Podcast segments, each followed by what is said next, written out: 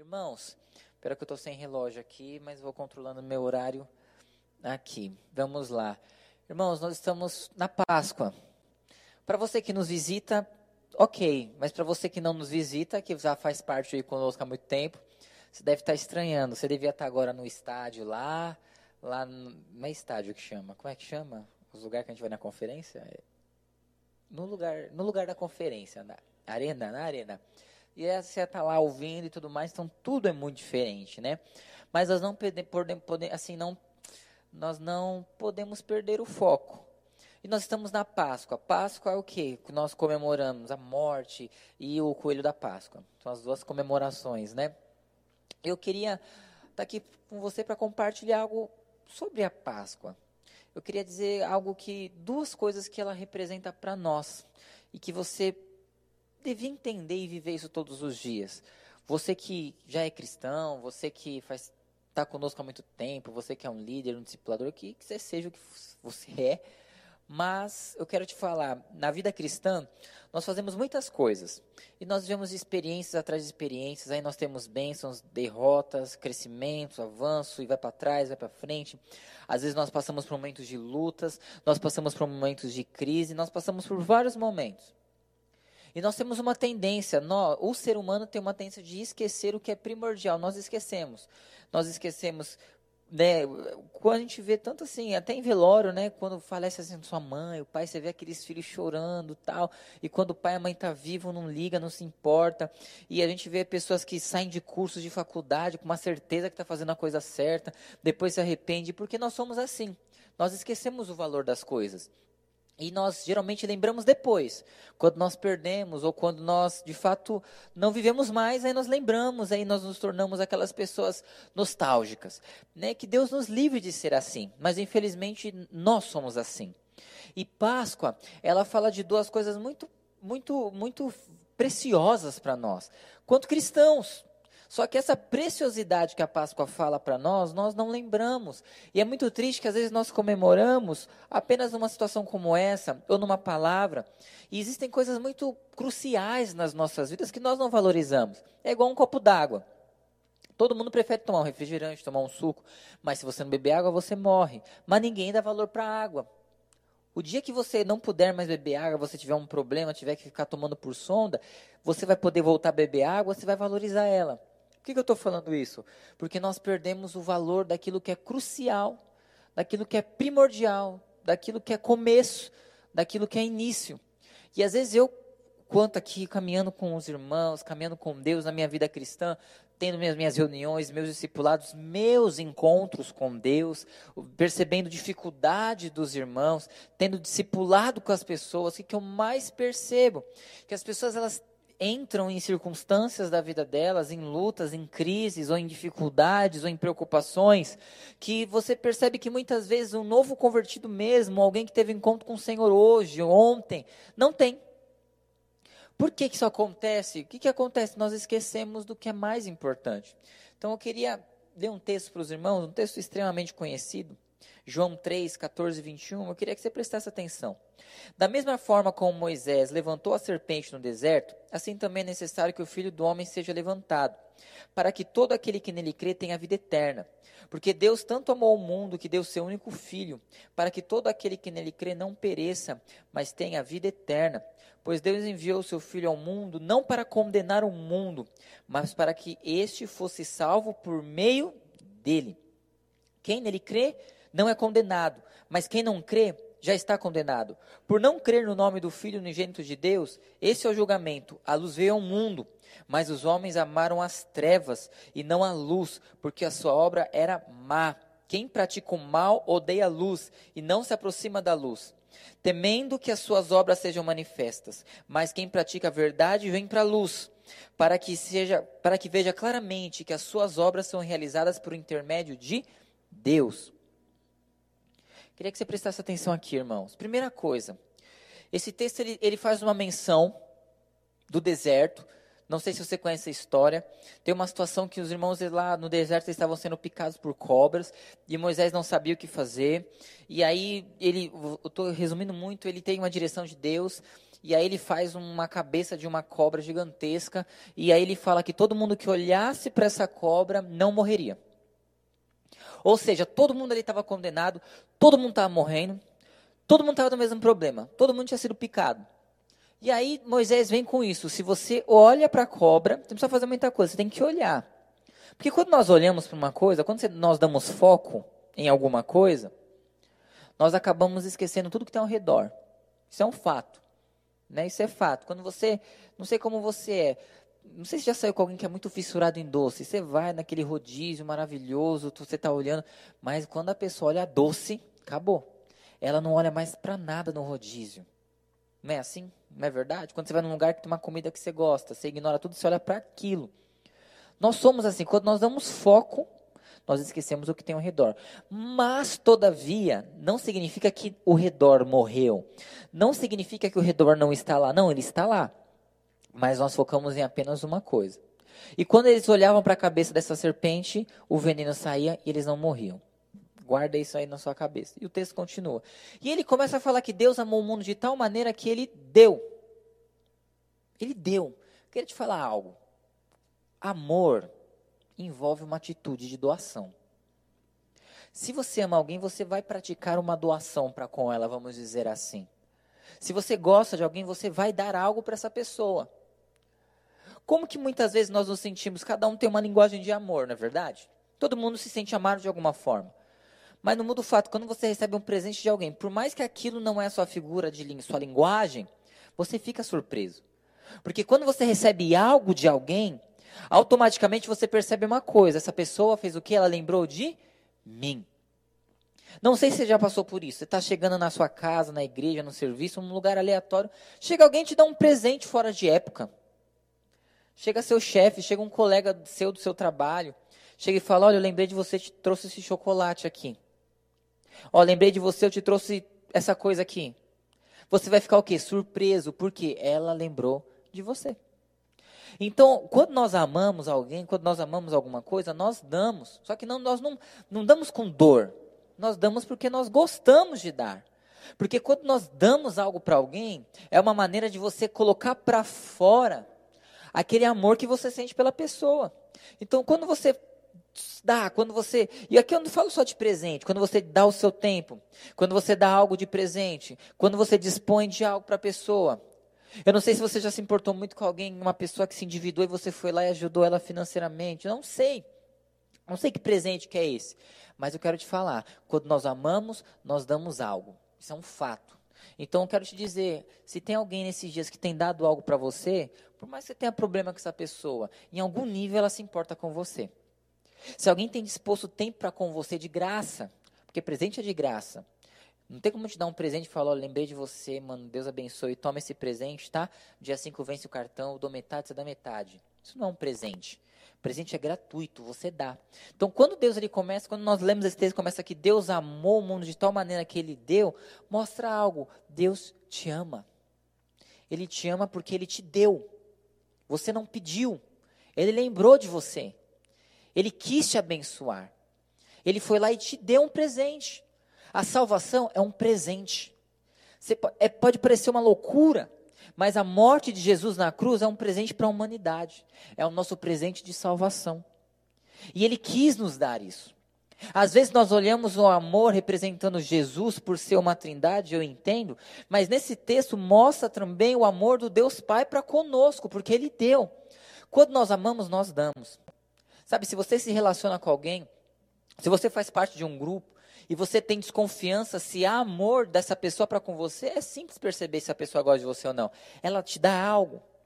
Ela dispõe de algo para com você. Ela dispõe de tempo para com você. De alguma forma, de alguma maneira. Não, Eduardo, não. Então, não que não seja verdade, mas desconfie desse amor. E aí esse texto ele fala mais uma outra coisa. Ele não só deu, a questão que pega nesse texto foi o que ele deu. Ele deu o único filho dele. Você sabe que eu acredito muito que o tamanho do presente que nós damos para uma pessoa mostra a importância que ela tem para mim, para você. Se você ama muito uma pessoa, você vai dispor de muito. Se você ama pouco, você vai dispor de pouco. Eu não sei se você já passou por isso. Você ama tanta pessoa, você ama tanto, sei lá, se é sua esposa, seu marido, seu corte, sua noiva, seu noivo, seus pais, seu líder, seu amigo, não sei. Mas eu quero te dizer, você sabe, quando nós amamos muito uma pessoa, nós damos o melhor. E eu quero te falar, Deus deu o melhor para nós. Isso daqui é uma coisa que é muito assim insana para nossa mente. Porque aí nós começamos a caminhar e você nós conhecemos e percebemos pessoas que têm dúvidas do amor de Deus para com elas. Eu imagino que Deus, quando ele olha para nós e, e nos vê em algumas crises das nossas vidas, acho que ele fica transtornado. Porque ele fala: "Meu Deus, eu dei de graça, eu dei tudo que eu tinha. E esse rapaz tem dúvida do amor que eu tenho para com ele?" O nosso amor ele é muito romantizado, o amor de Deus é prático. Ele foi representado na cruz, no Calvário, quando ele deu o filho por nós. E você está aí em casa, em crise, com dúvida se Deus te ama. O que mais ele ia poder te dar para te mostrar?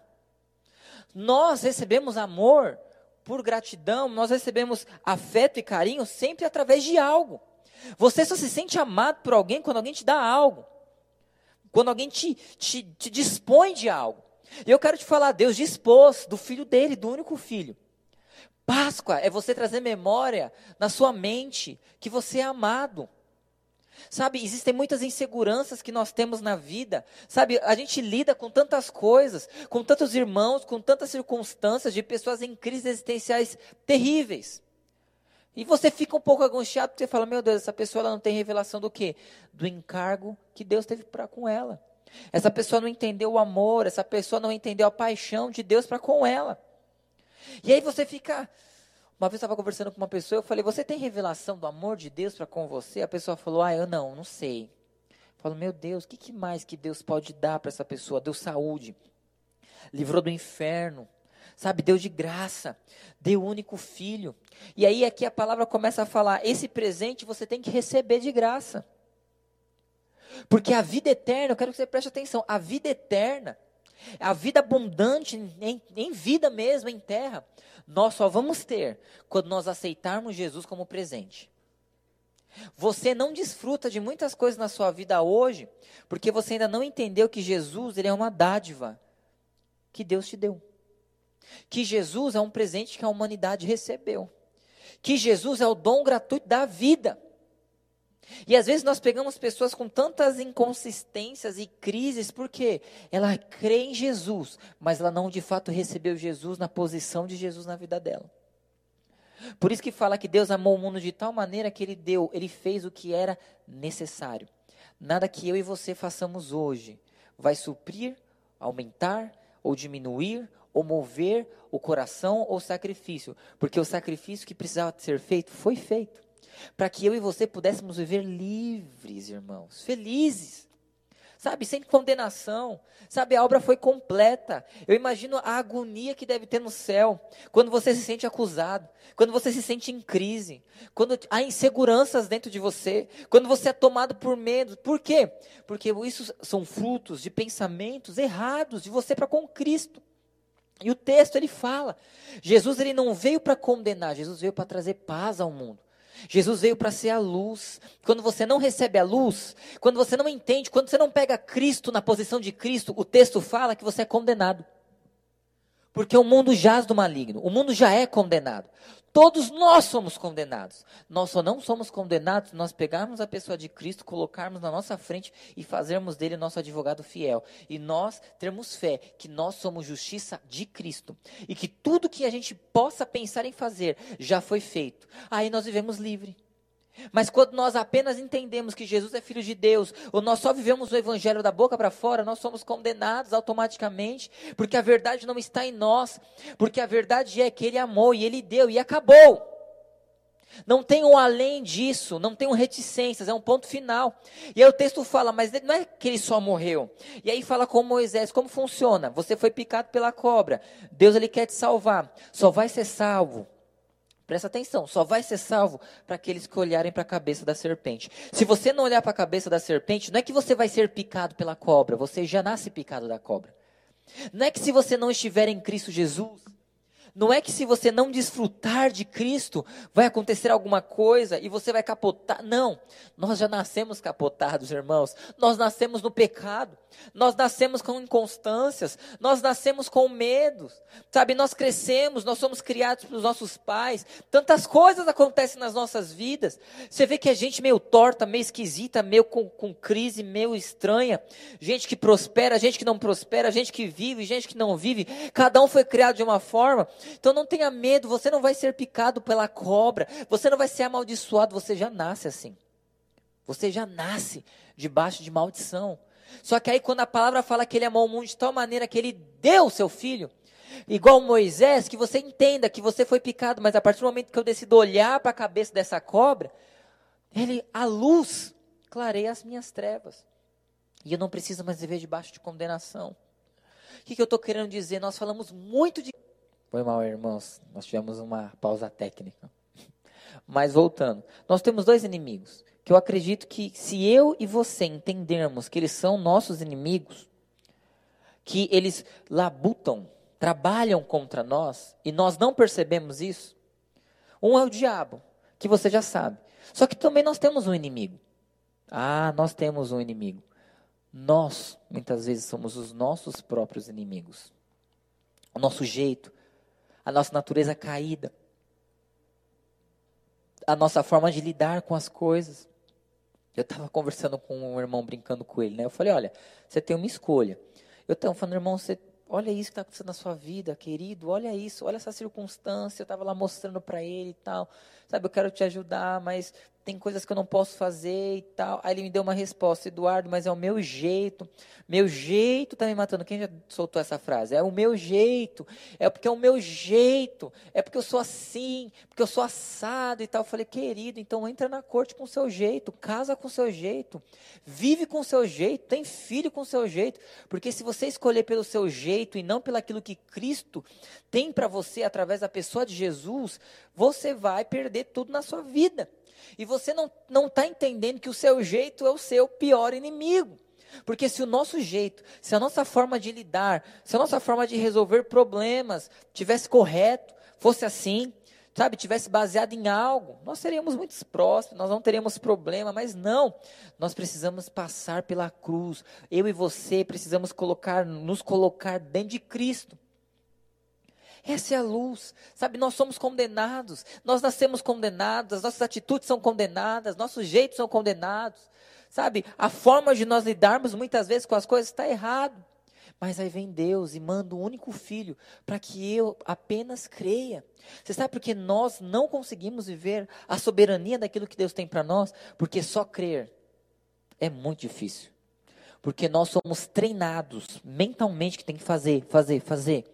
E é interessante que a palavra fala que você só tem que crer, só que você quer fazer. Quando você para apenas de crer e você começa a fazer, você começa a, a adquirir uma justiça própria.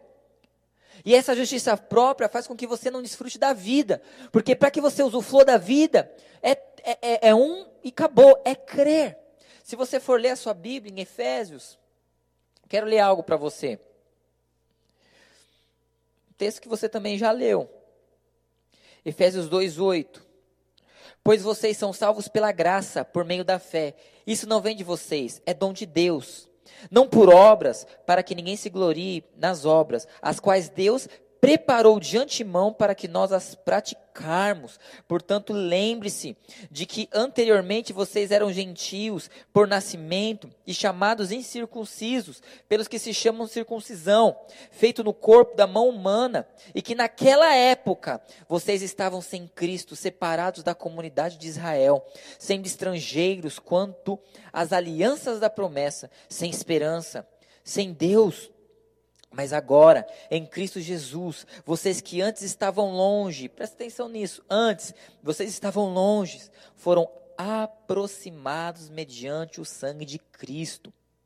Pois Ele é a nossa paz, o qual de ambos fez um e destruiu a barreira, o muro da inimizade, anulando em seu corpo a lei dos mandamentos que expressam ordenanças. Presta atenção aqui, irmão.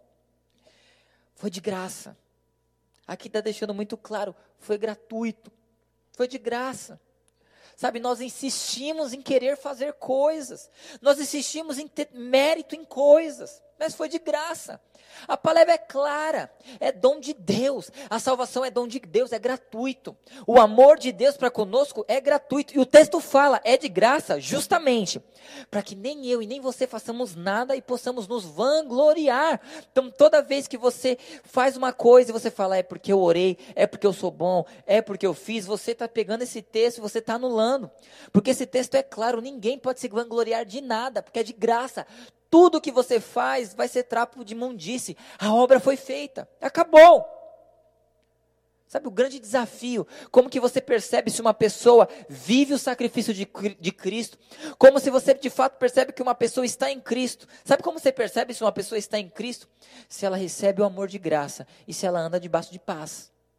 É assim que nós percebemos se uma pessoa está em Cristo. É quando ela descansa. Não é quanto ela prega, quanto ela grita, quanto ela faz, quanto ela ora, quanto ela prega bem. Não, a palavra deixa bem claro: está em Cristo Jesus, quem foi salvo de graça, recebeu do amor e descansa nas suas obras. Isso é estar em Cristo Jesus. Você que me escuta, você vive em crise, vive agitado, vive preocupado, vive se condenando, pecou, não fez. Ai meu Deus, o que, que eu faço? De cuidado. Quando nós temos essa atitude, ela parece muito boa. Ela dá um ar de uma como eu posso dizer, de, uma, de, um, de, de, um, de um evangelho.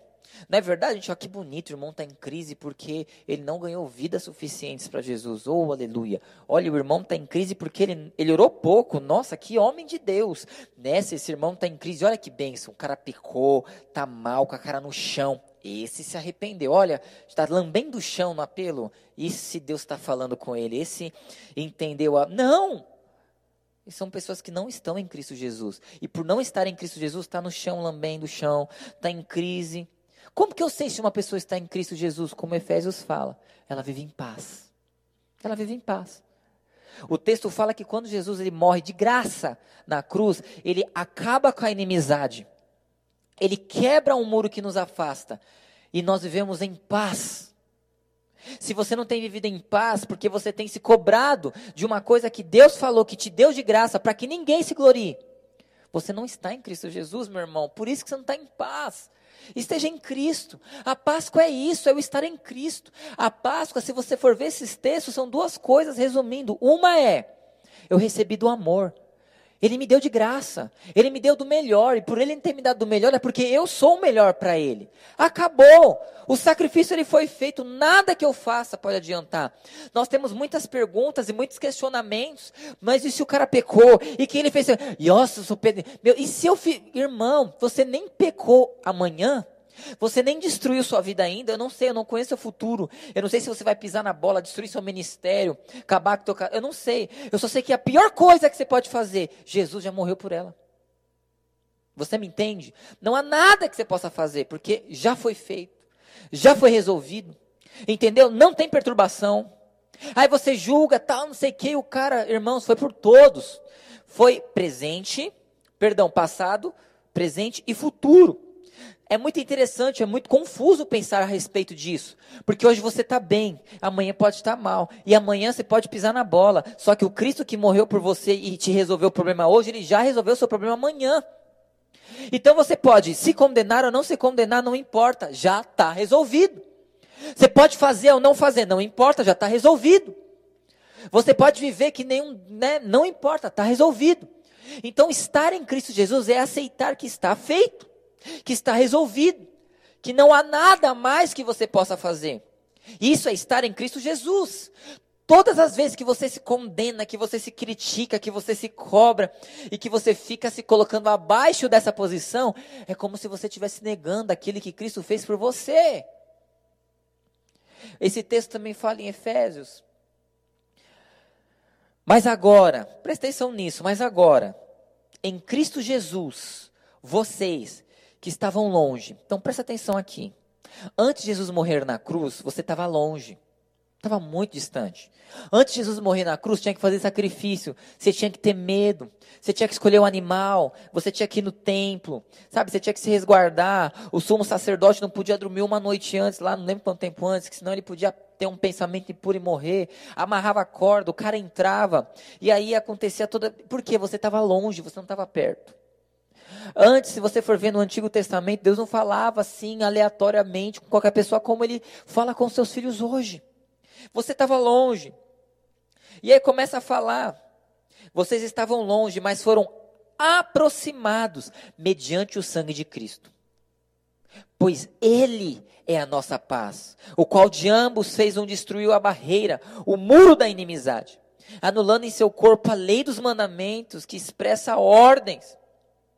O objetivo dele era criar em si mesmo, dos dois, um novo homem, fazendo a paz e reconciliar com Deus, os dois, um só corpo, por meio da cruz, pela qual ele destruiu a inimizade.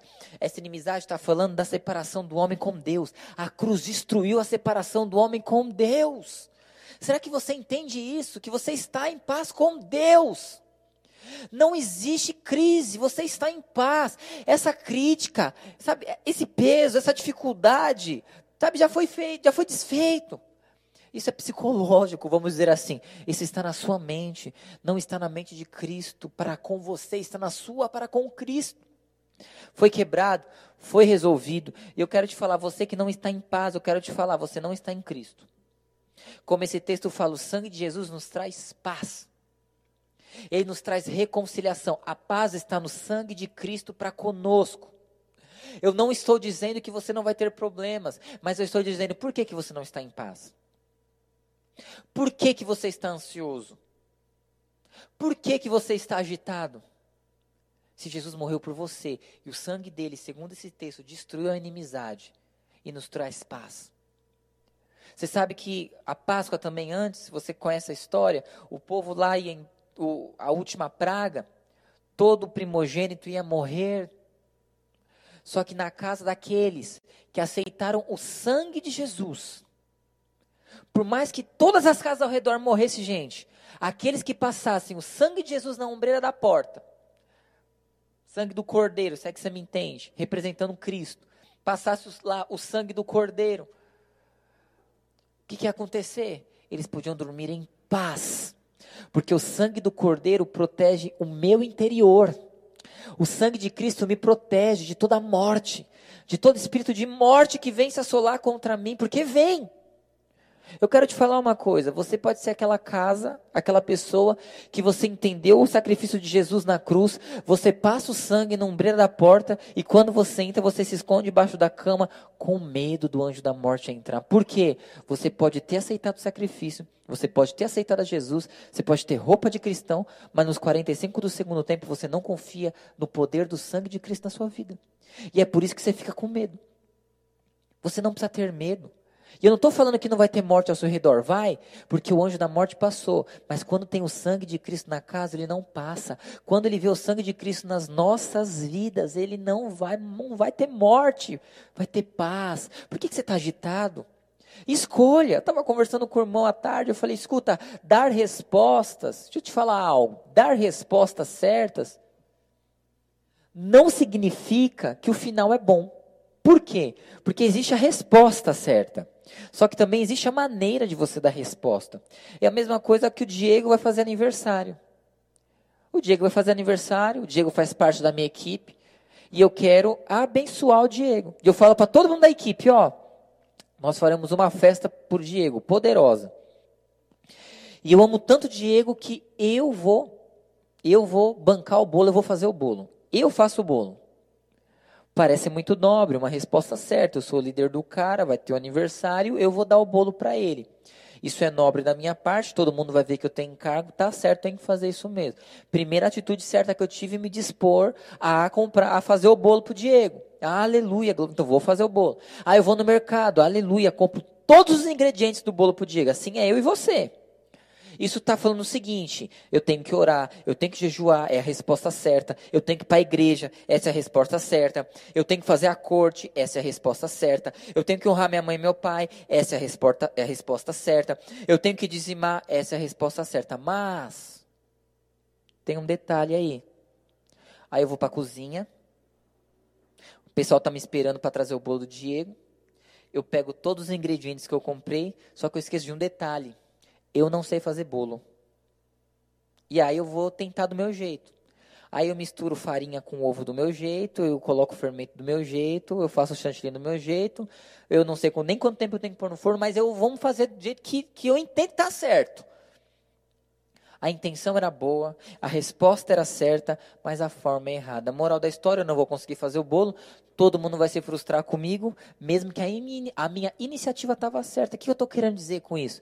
É igual passar o, o, sangue. Você passa o sangue que tem que passar no umbral da porta, você aceita que Jesus no seu coração, você sabe que ele morreu por você, você sabe que é ele que vai cuidar da sua célula, você sabe que é ele que vai multiplicar, sabe que é ele que vai resolver, você sabe que é ele que é o interessado em te prosperar.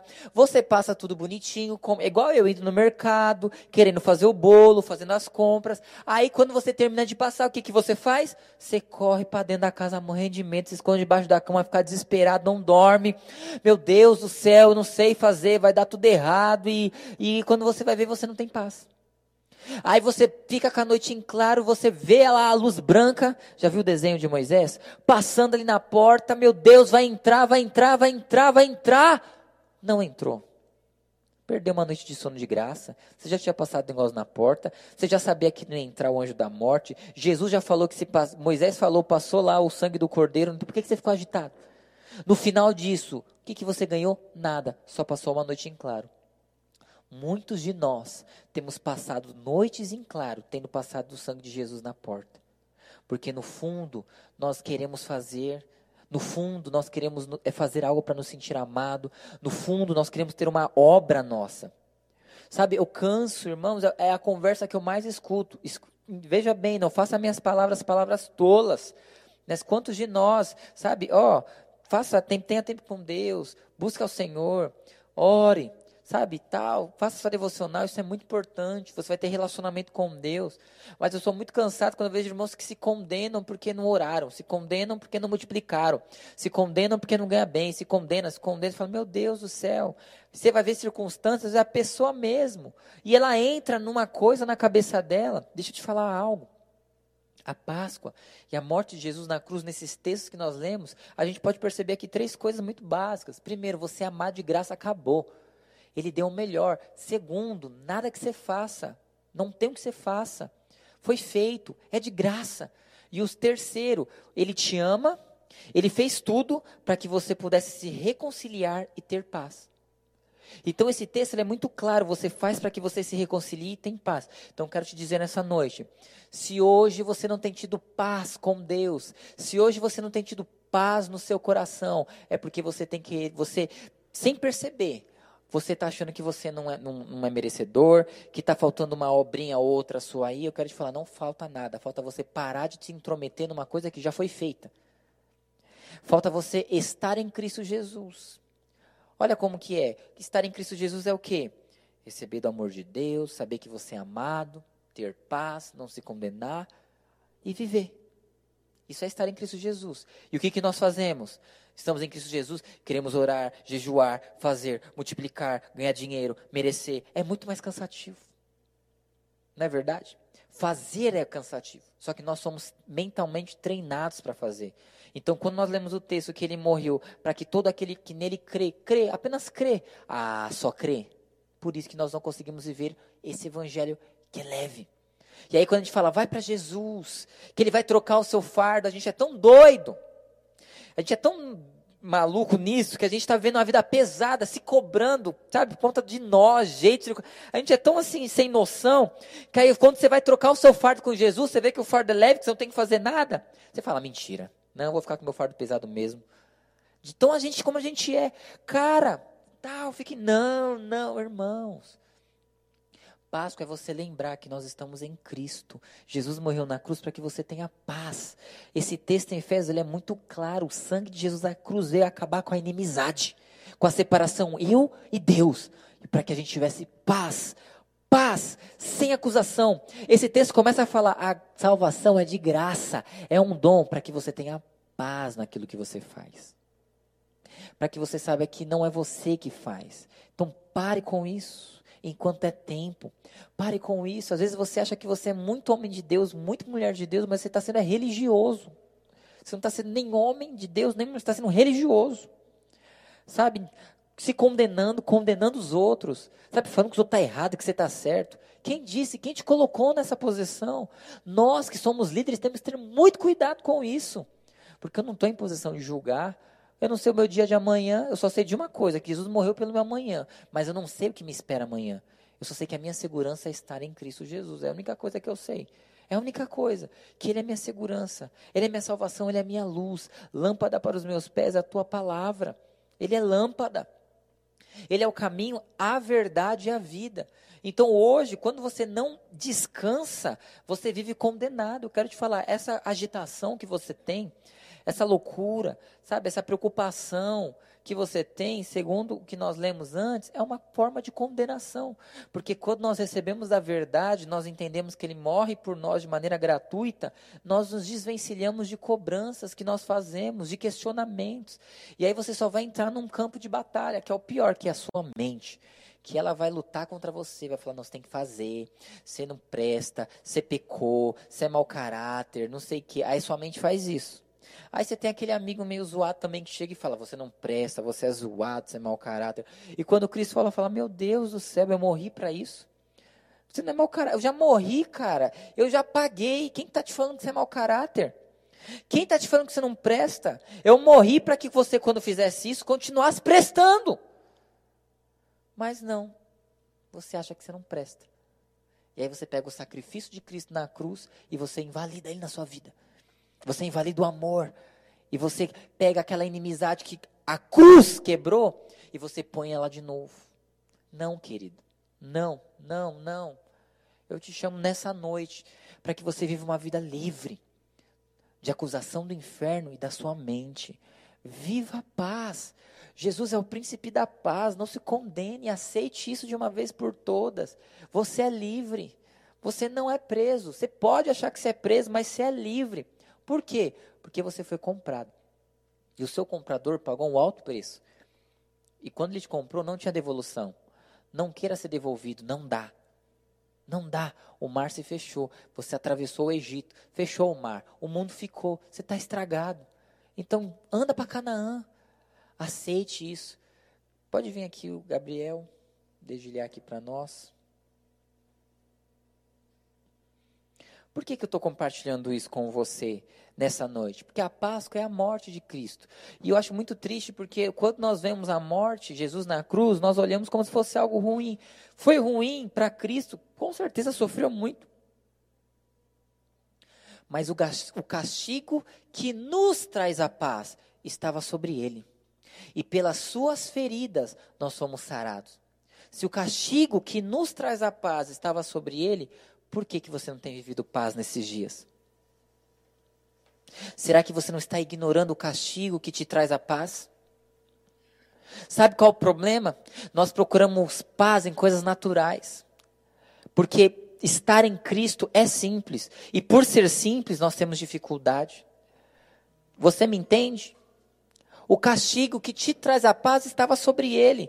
Páscoa é isso. Aí você vê, nossa, vamos ficar 40 dias sem comer carne. Vamos ficar sem, vamos fazer sacrifícios. Não! Ele não se sacrificou por inteiro para que você faça novos sacrifícios.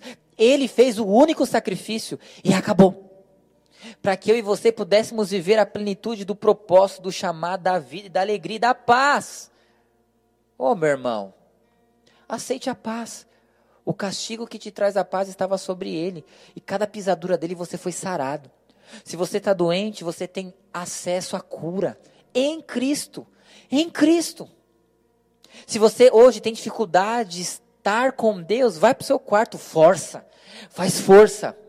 Porque se você aceitou a Jesus, a palavra fala que você não é mais inimigo, você é amigo. Ele acabou com a inimizade, ele nos aproximou. É direito, é herança. Não aceite menos do que isso para você. sabe, peso, julgamento. Não! Não. Você foi salvo. É um dom de Deus, foi de graça. Você não nasceu para ter morte, mas para ter vida. Só que muitos de nós escolhemos pela morte e não pela vida. Como que eu escolho pela morte e não pela vida? É uma pergunta muito simples que eu te faço. Você tem tido paz? Tem tido paz? Na sua célula? Tem tido paz na sua casa? Eu não estou aqui perguntando de crises, porque quando o povo no deserto passa o sangue do cordeiro, eles, a casa deles, que casa somos nós, o espírito da morte não entrou. Mas o espírito da morte entrou em várias casas, mas não entrou neles. Por quê? Sobre eles havia o sangue. Então tem tido paz? Não estou perguntando se está abonância. Não, estou falando do seu interior. Tem tido paz? Paz com os homens? Paz com Deus? Tem vivido melhor? Tem vivido? Sim ou não? Como que tem tido o seu nível de paz? Eduardo, eu estou em paz. Amém. Então você tem andado a, a, a, caminhada, você tem estado em Cristo, mas se você falar, Eduardo, eu não tenho paz, eu não tenho tido paz, eu quero te falar, você tem vivido morte, você não tem vivido a vida. E muitos de nós queremos que coisas exteriores mudem para que eu volte até a vida. Ah, Eduardo, mas eu estou em morte, mas eu vou esperar mudar, arrumar um bom emprego, mudar de vida, arrumar uma mulher, arrumar um cara que. Não, não. O Senhor quer fazer uma obra dentro de nós. Tudo que eu te falei é dentro de você. A hora que você der espaço para que a paz que excede a todo entendimento, para que o príncipe da paz, para que o castigo que te traz a paz entre dentro de você e você viva em paz, independente da sua circunstância exterior você vai abrir uma porta na sua vida, para que o seu exterior seja afetado pelo seu interior. O seu exterior não afeta o seu interior, é ao contrário, é o seu interior que afeta o seu exterior. Só que muitas vezes nosso interior é de morte. E por isso nós vivemos morte fora de nós. Morte na casa, morte serviço, tudo não faz. Mas eu quero te falar, quando você aceita a vida dentro de você e a paz dentro de você, isso sai para fora. E milagres e prodígios acontecem. Então quero te falar nessa noite, eu quero te convidar. Páscoa não é lembrar algo triste, Páscoa é algo poderoso. Talvez é o acontecimento mais poderoso que já existiu dessa terra foi o, efe, o, o feito de maior sacrifício e que em um sacrifício trouxe paz para toda a humanidade. E essa paz você escolhe pelo sangue ou não. Você que é líder, você que é discipulador, quem seja quem você for, aceite o sangue do Senhor nesses dias em nome de Jesus. Dê a mão para a pessoa que está do seu lado. Dê a mão para ela. Pode deixar como está, eu vou encerrar. Dê a mão para a pessoa que está do seu lado. Eu queria orar por você. Feche seus olhos. Pai de amor, eu coloco cada um dos meus irmãos diante do Senhor. Oh Espírito Santo de Deus, eu oro, traz revelação da sua graça. Deus remove todo o peso, todo o jugo, toda acusação. Deus, que os meus irmãos possam entender o quão eles são amados pelo Senhor, independente de quem são ou como são.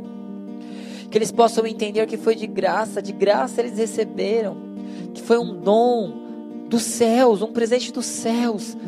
Cristo em nós é um presente, é uma dádiva.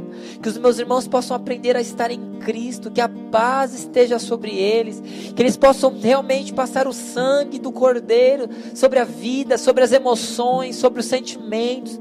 Aqueles que têm vivido morte nas suas emoções, morte nos seus sentimentos, com vontade de desistir, com crises, nesse momento de medo que eles possam fechar os seus olhos e de maneira espiritual, eles possam passar o sangue sobre eles, para que a morte se vá, porque nós estamos em Cristo e a vida de Cristo que está sobre nós remove a morte, remove o medo, remove a ansiedade, remove a destruição e traz restauração.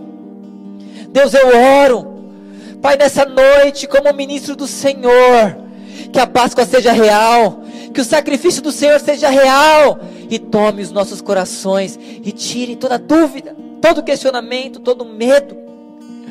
Que nesses dias o Senhor possa nos ensinar a estar em Cristo Jesus de forma simples, em nome de Jesus. Amém. Bem, irmãos, eu agradeço por esse tempo. Se você está aí com alguém, se você puder, olhe com essa pessoa.